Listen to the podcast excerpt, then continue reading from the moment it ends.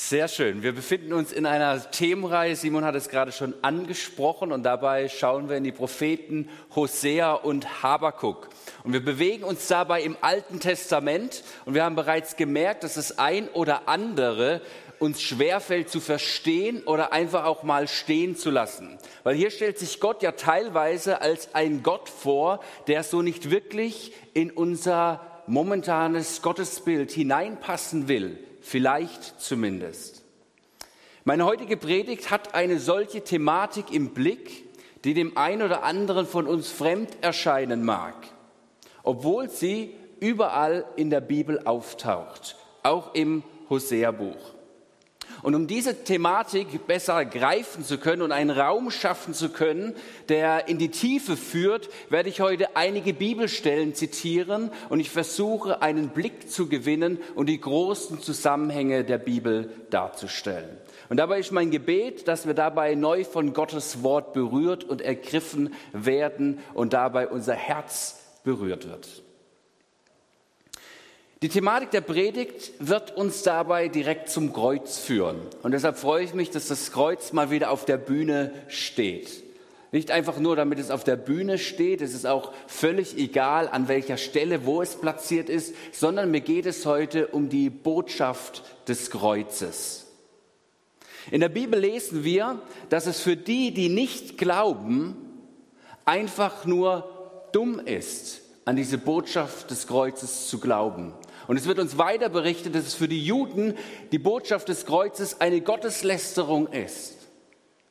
Und für die Griechen ist es einfach nur blanker Unsinn, an dieses Kreuz, an die Botschaft des Kreuzes zu glauben. Und meine Frage heute Morgen zum Einstieg in diese Predigt ist, welche Bedeutung hat für dich das Kreuz? Welche Bedeutung hat für dich das Kreuz?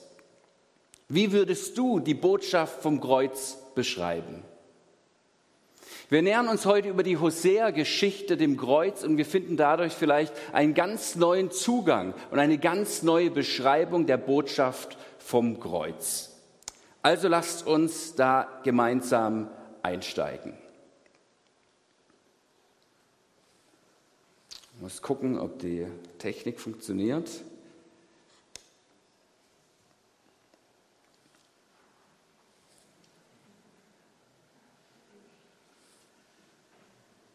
Halleluja. Sehr schön. Also, letzte Woche haben wir von der Ehe zwischen Hosea und, und Goma gehört, dann von ihrem Ehebruch und gleichzeitig von der Erneuerung ihrer Ehe. Und Therese hat uns deutlich gemacht, dass diese Ehebeziehung ein prophetisches Bild für die Beziehung zwischen Gott und seinem Volk Israel steht. Das bedeutet, so wie Goma und Hosea unterwegs waren und so wie Hosea Goma zur Frau genommen hat und einen Ehebund mit ihr geschlossen hat, so hat auch Gott sein Volk erwählt und einen Bund am Sinai mit ihm geschlossen. Und wir können das nachlesen in 2. Mose 19. Da heißt es, ihr habt gesehen, was ich den Ägyptern angetan und wie ich euch auf Adlerflügen getragen und euch zu mir gebracht habe.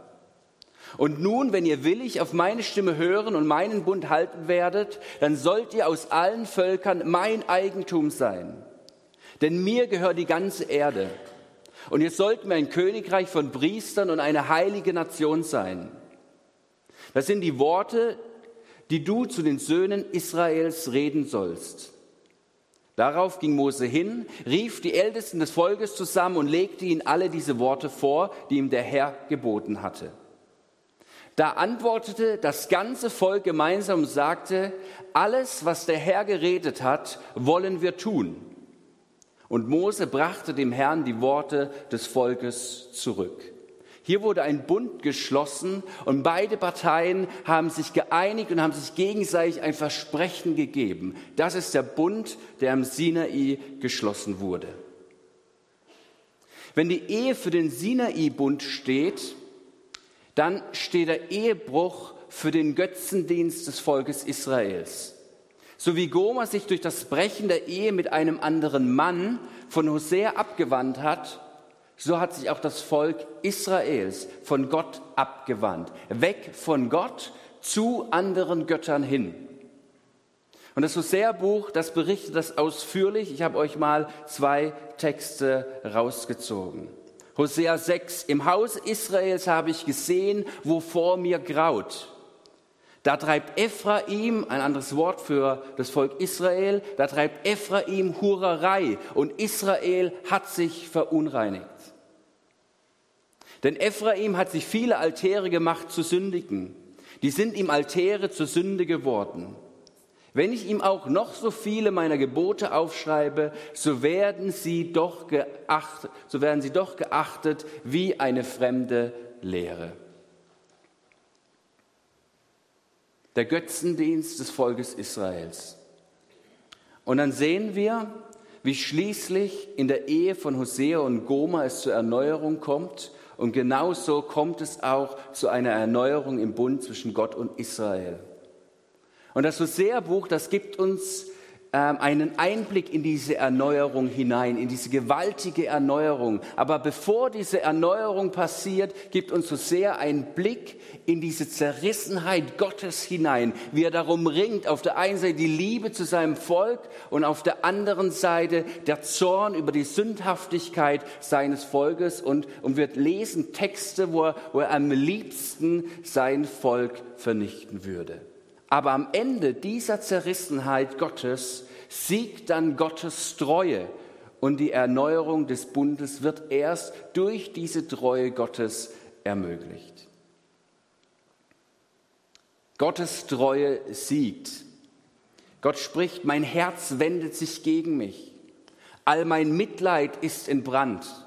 Ich will nicht tun nach meinem grimmigen Zorn noch Ephraim wieder verderben. Denn ich bin Gott, und nicht ein Mensch, heilig in deiner Mitte.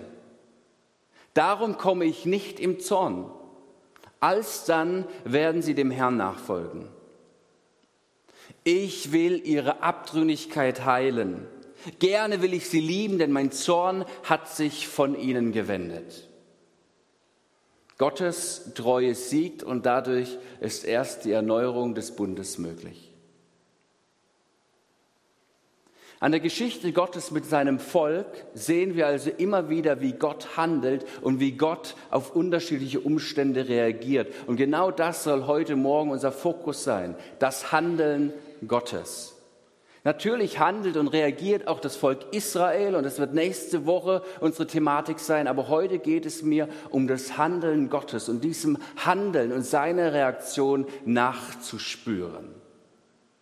Schauen wir also auf seine Reaktion und sein Handeln. Das Hosea-Buch, das stellt uns Gott aufgrund der Handlungen seines Volkes als emotional zerrissen dar. Am liebsten würde Gott sein Volk ins Verderben rennen lassen. Selbstschuld.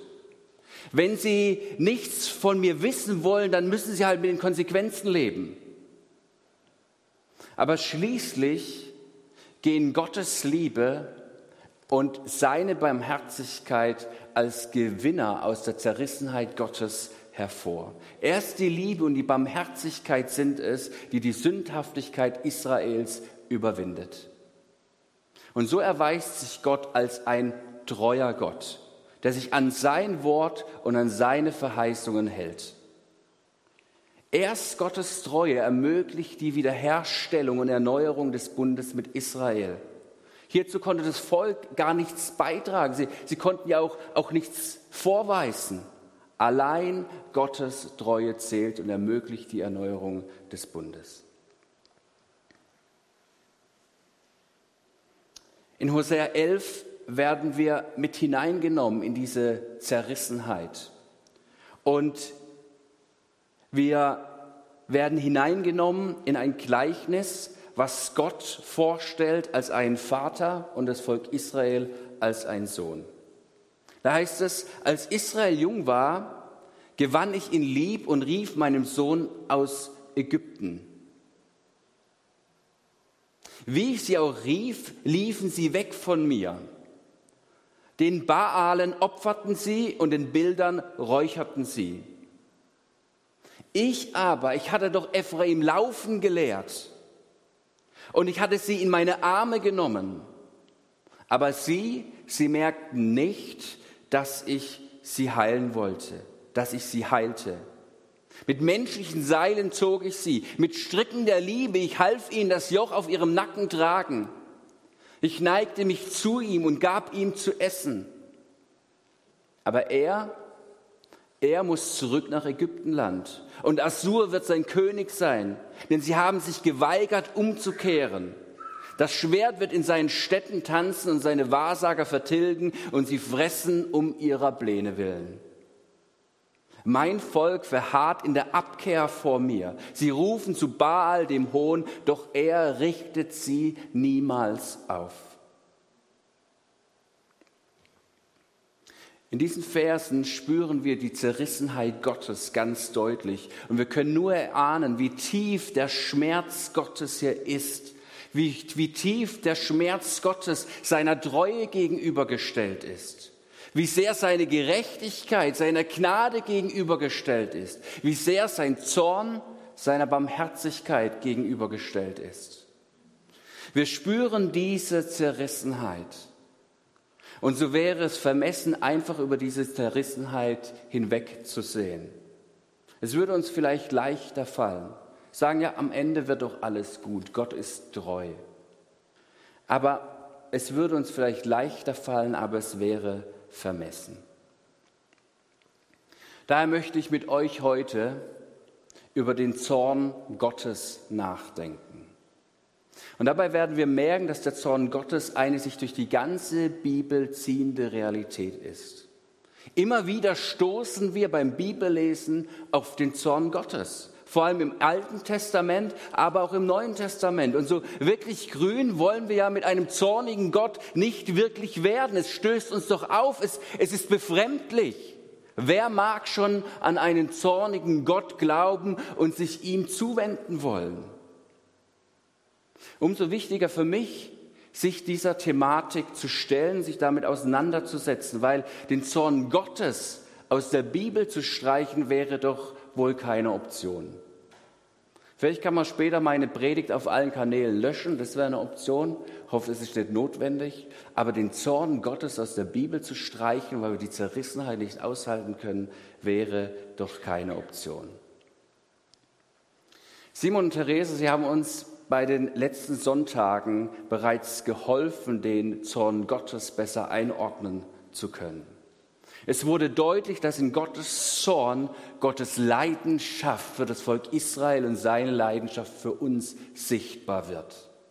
Es wurde deutlich, dass der Schmerz über das sündige Verhalten seines Volkes ihn zur Weißglut bringt.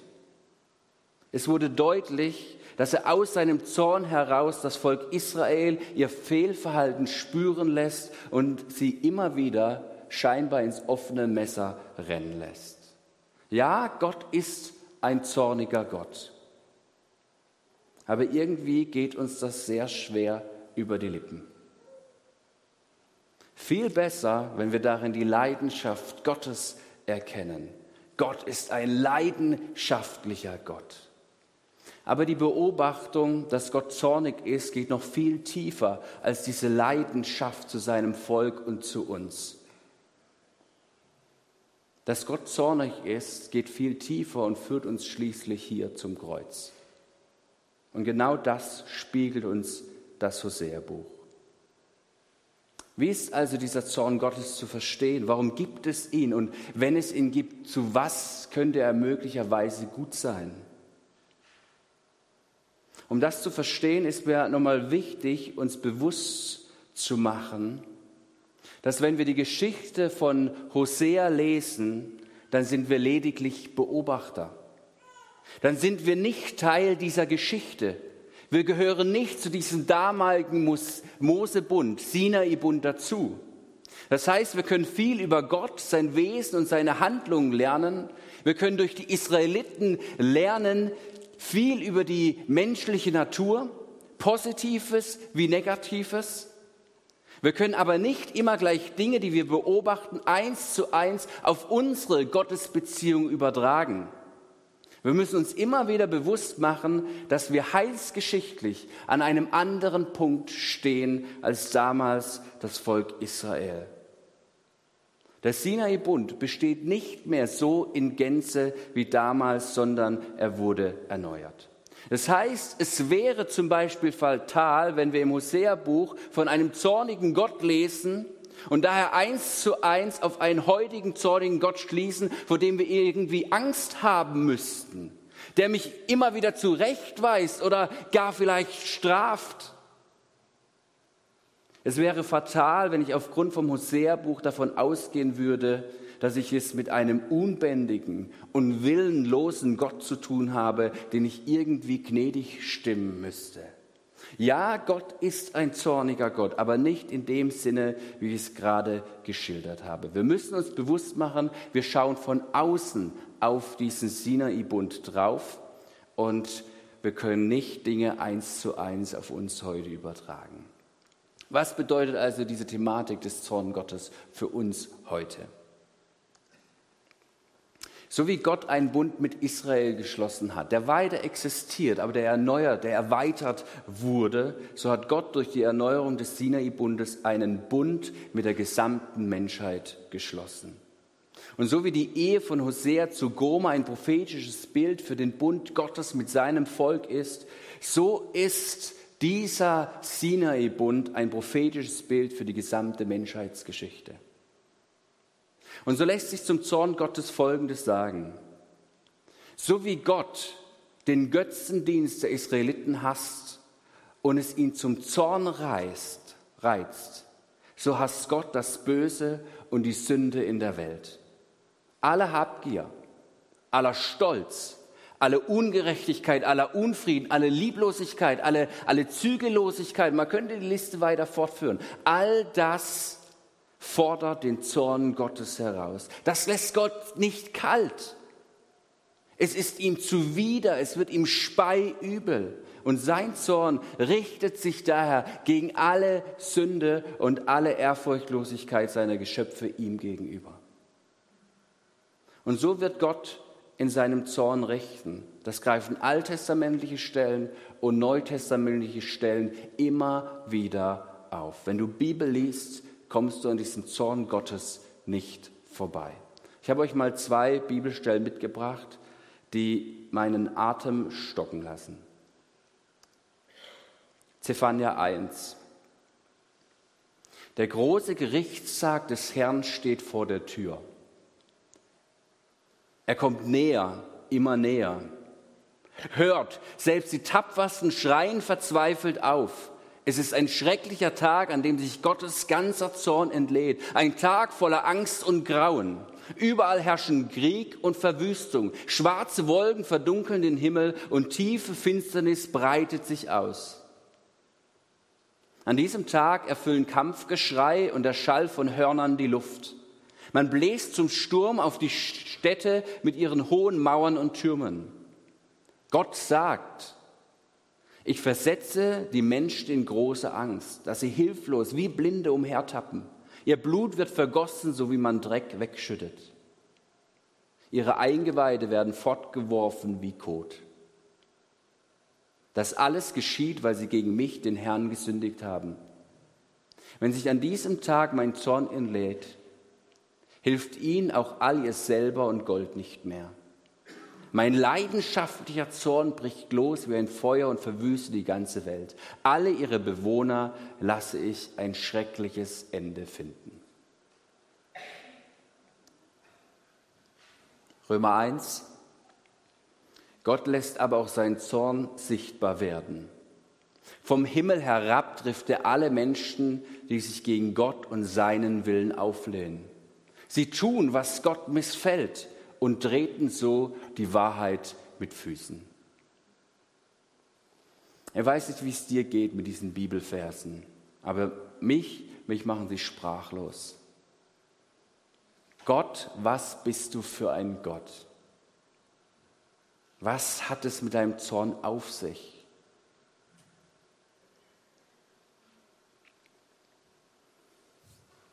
Die Bibel macht deutlich, dass seit dem Sündenfall die ganze Menschheit unter dem Zorn Gottes steht. Nicht irgendein Zorn, nein, es ist Gottes Zorn, der heilig und der gerecht ist. Und dieser Zorn, der speist sich aus dem Hass gegenüber der Sünde und aus dem Schmerz, dass Gottes geliebte Geschöpfe sich von ihm abgewandt haben. In den Worten von Hosea 11 hat sich der Schmerz Gottes ja vorher so angehört habe ich vorgelesen, aber sie merkten nicht, dass ich sie heilte. Mit menschlichen Seilen zog ich sie, mit Stricken der Liebe. Ich half ihnen das Joch auf ihrem Nacken tragen. Ich neigte mich zu ihm und gab ihm zu essen. Aber die Menschheit, sie wollte und sie will nicht. Spürst du an dieser Stelle den Zorn Gottes? Spürst du vielleicht darin auch den Herzschlag Gottes, weil wir bekommen hier gerade einen Einblick in sein Herz, in sein Innerstes.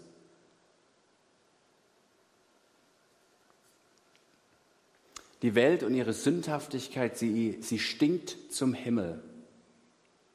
Und Gottes heiliger Zorn ist völlig gerechtfertigt.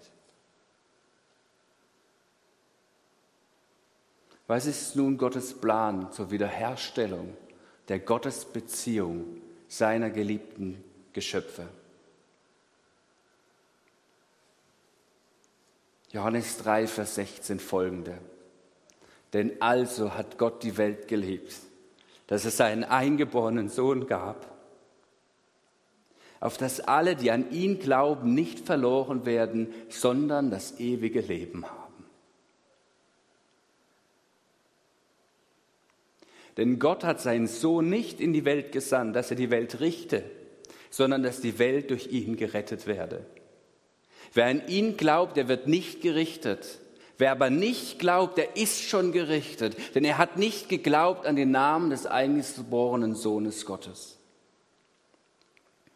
Ihr merkt an diesen Versen auch im größten Erweis der Liebe Gottes, eben dadurch, dass er seinen Sohn gegeben hat, dass Jesus für uns gestorben hat, im größ, gestorben ist, im größten Erweis der Liebe Gottes geht es um Gericht. Wo uns vielleicht vorher die Worte über das Zorngericht Gottes sprachlos gemacht haben, und die Härte der Worte Gottes, zum Beispiel aus Zephania, Unverständnis in uns hervorgerufen haben, da merken wir jetzt, dass das eigentliche Gericht Gottes bereits in der Zuwendung seiner Liebe zur Welt vollzogen wurde. Das Gericht Gottes bereits in der Zuwendung seiner Liebe zur Welt vollzogen wurde. In Johannes 3, Vers 19 heißt es weiter, das ist aber das Gericht, dass das Licht in die Welt gekommen ist. Und die Menschen liebten die Finsternis mehr als das Licht, denn ihre Werke waren böse. Jesus kam und er starb für uns, er starb für dich und für mich. Er starb aufgrund des Zornes Gottes und er starb aufgrund der Liebe Gottes. Am Kreuz, da begegnen sich Zorn Gottes und Liebe Gottes. Römer 5, Vers 8 bringt es so auf den Punkt. Aber Gott hat seine Liebe zu uns dadurch bewiesen, dass Christus für uns starb, als wir noch Sünder waren. Und nachdem wir jetzt durch sein Blut gerechtfertigt sind, werden wir durch ihn erst recht vor dem kommenden Gotteszorn gerettet. Denn durch den Tod seines Sohnes hat Gott uns ja schon versöhnt, als wir noch seine Feinde waren. Deshalb werden wir jetzt, nachdem wir versöhnt sind, erst recht durch die Kraft seines Lebens gerettet werden. Aber es ist nicht nur diese Hoffnung, die uns mit Stolz und Freude erfüllt, sondern auch die Beziehung zu Gott, die uns durch Jesus Christus geschenkt ist. Denn durch ihn sind wir schon jetzt mit Gott versöhnt. Wenn Versöhnung notwendig ist, dann, dann muss ja auch was vorgefallen sein. Denn durch ihn sind wir schon jetzt mit Gott versöhnt. Dietrich Bonhoeffer schreibt dazu, so ist nun auch Gottes Kampf gegen uns zu Ende gebracht. Jesus starb für uns am Kreuz, vom Zorn Gottes geschlagen. Gott selbst hat ihn dazu gesandt. Wunderbares Geheimnis. Gott hat Frieden gemacht mit uns durch Jesus Christus. Unter dem Kreuz ist Frieden. In Jesus Christus allein ist Gottes Zorn gestillt. Sind wir überwunden in den Willen Gottes hinein? Sind wir überwunden in den Willen Gottes hinein? Ich frage dich nochmal, welche Bedeutung hat für dich das Kreuz? Welche Bedeutung hat für dich das Kreuz? Das Kreuz macht deutlich, Gottes Treue hat gesiegt. Seine Treue bleibt. Wenn sich auch die Menschen nach wie vor von Gott abwenden, seine Treue bleibt und der Weg zum Vater bleibt für jeden Menschen jederzeit offen.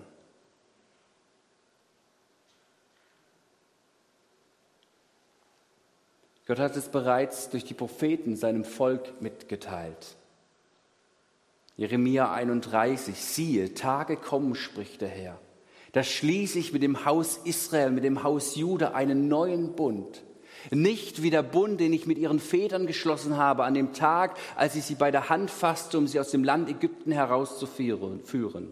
Diesen mein Bund haben sie gebrochen, obwohl ich doch ihr Herr war, spricht der Herr. Sondern das ist der Bund, den ich mit dem Haus Israel nach jenen Tagen schließen werde, so spricht der Herr. Ich werde mein Gesetz in ihr Inneres legen und werde es auf ihr Herz schreiben. Und ich werde ihr Gott sein und sie werden mein Volk sein.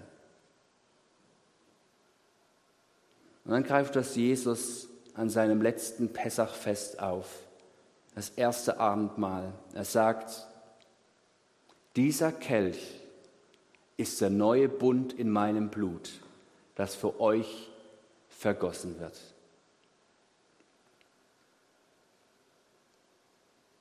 Welche Bedeutung hat für dich das Kreuz? Weißt du, am Kreuz bist du an dem Herzschlag Gottes näher dran als nirgends anders möglich. Denn hier trifft Gerechtigkeit auf Gnade. Hier trifft Zorn auf Barmherzigkeit. Hier trifft Leidenschaft auf Treue. Das Kreuz ist der Blick in das Herz Gottes hinein. Hier lernst du Gottes Herzschlag kennen. Hier spürst du den Herzschlag Gottes. Das Kreuz ist der intimste Ort, den es in deiner Gottesbeziehung geben kann. Der intimste Ort. Das Kreuz ist der Ort, wo es dich Gottes Liebe umschließt. Und nur hier am Kreuz lernst du den allmächtigen Gott in seiner leidenschaftlichen Liebe kennen. Nur hier am Kreuz. Ich würde sogar behaupten, du kannst nur Gott kennen und verstehen, wenn du die Nähe des Kreuzes aufsuchst, wenn du, wenn du die Nähe des Kreuzes zulässt. Denn hier begegnen sich Gerechtigkeit und Gnade. Hier trifft Zorn auf Barmherzigkeit. Und hier begrüßen sich Leidenschaft und Treue.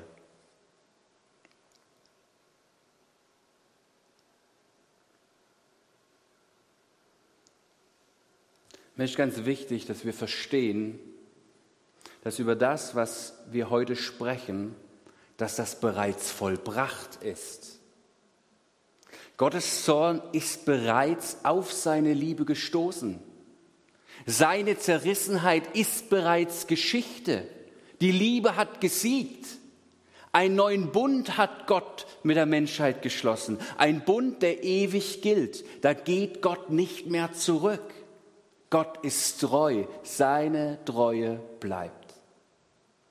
Aber ja, auch seine Leidenschaft ist geblieben. Und ja, auch sein Zorn bleibt. Aber es ist vollbracht. Es ist vollbracht. Und daher bist du und ich, wir sind geborgen. Wir sind geborgen unter dem Kreuz. Das Kreuz ist dabei nicht nur ein Schutzraum vor dem Zorn Gottes, es ist ein Raum der Gnade. Es eröffnet dir einen Lebensraum. Es eröffnet dir einen Lebensraum. Und das, das verändert alles. Das verändert alles. Wir wollen uns nächste Woche anschauen, was dieses alles bedeutet. Es verändert alles. Aber heute war mir wichtig, dass wir diesem Handeln Gottes nachspüren, seinem gerechten und heiligen Zorn und seiner gewaltigen Liebe, die sich in seiner unermesslichen Treue uns gegenüber erweist. Ich möchte deshalb mit einem Bild schließen und darf euch als Lobpreisteam schon mal nach vorne bitten.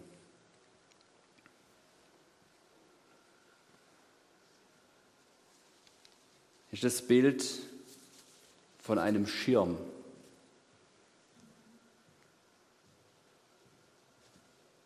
der sich vielleicht auch öffnen lässt. Jetzt ist der Griff ab. Ja. Hier. Das ist mit. Oh, Halleluja. Sehr gut.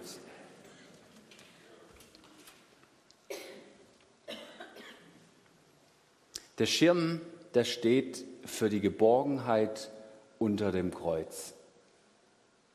Im Psalm 91, Vers 1 bis 2 heißt es, wer unter dem Schirm des Höchsten sitzt und unter dem Schatten des Allmächtigen bleibt, der spricht zu dem Herrn, meine Zuversicht und meine Burg, mein Gott, auf den ich hoffe.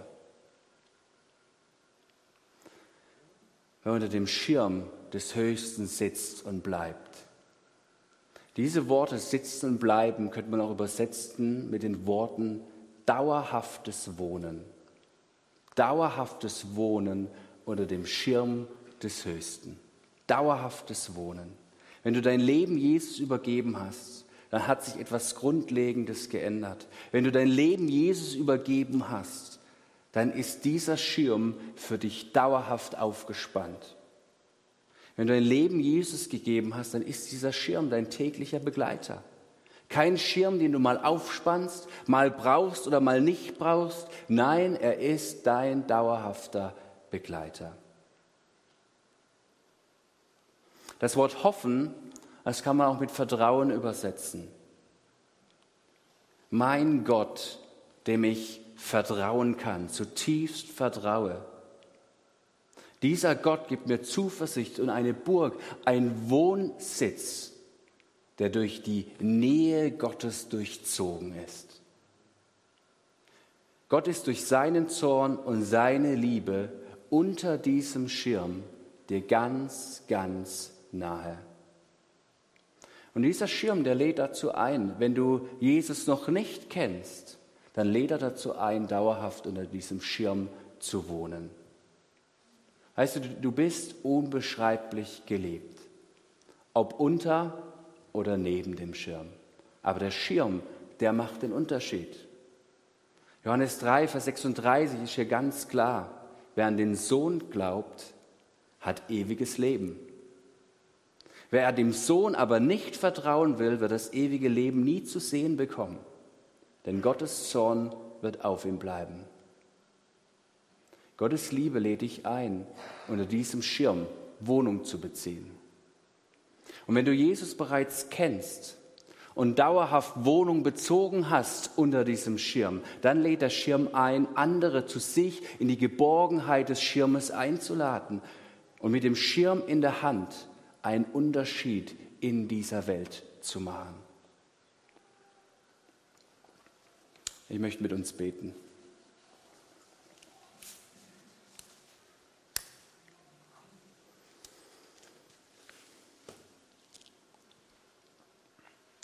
Herr, wenn ich so über deinen Zorn nachdenke, dann kann ich nicht anders da, als dich als allmächtigen Gott anzureden. Und ich spüre gleich sofort, wie, wie klein ich doch vor dir bin. Und wie unerklärlich groß du Gott bist. Und ich merke, wie oft du dich doch meinen, unseren Vorstellungen entziehst.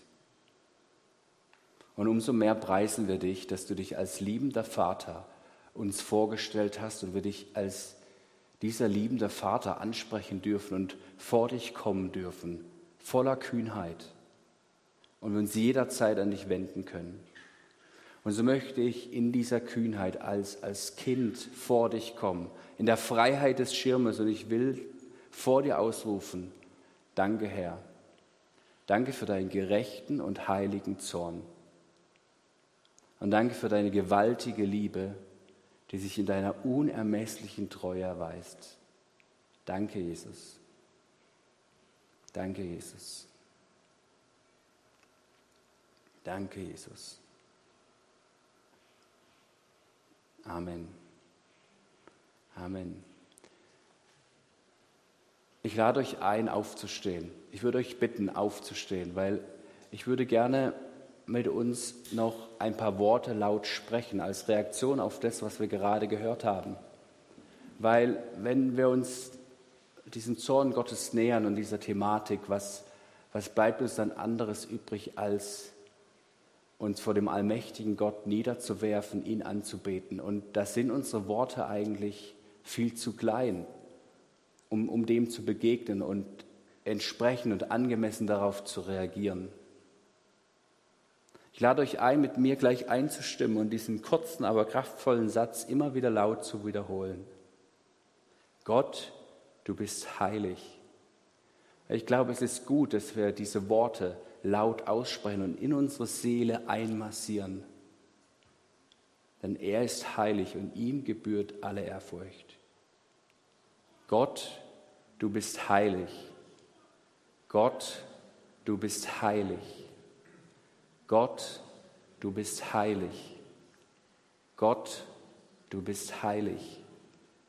Gott, du bist heilig. Gott, du bist heilig. Gott, du bist heilig. Gott, du bist heilig. Gott, du bist heilig. Gott, du bist heilig. Gott, du bist heilig. Gott, du bist heilig. Gott, du bist heilig. Gott, du bist heilig. Gott, du bist heilig. Gott, du bist heilig. Gott, du bist heilig. Gott, du bist heilig. Gott, du bist heilig. Gott, du bist heilig. Gott, du bist heilig.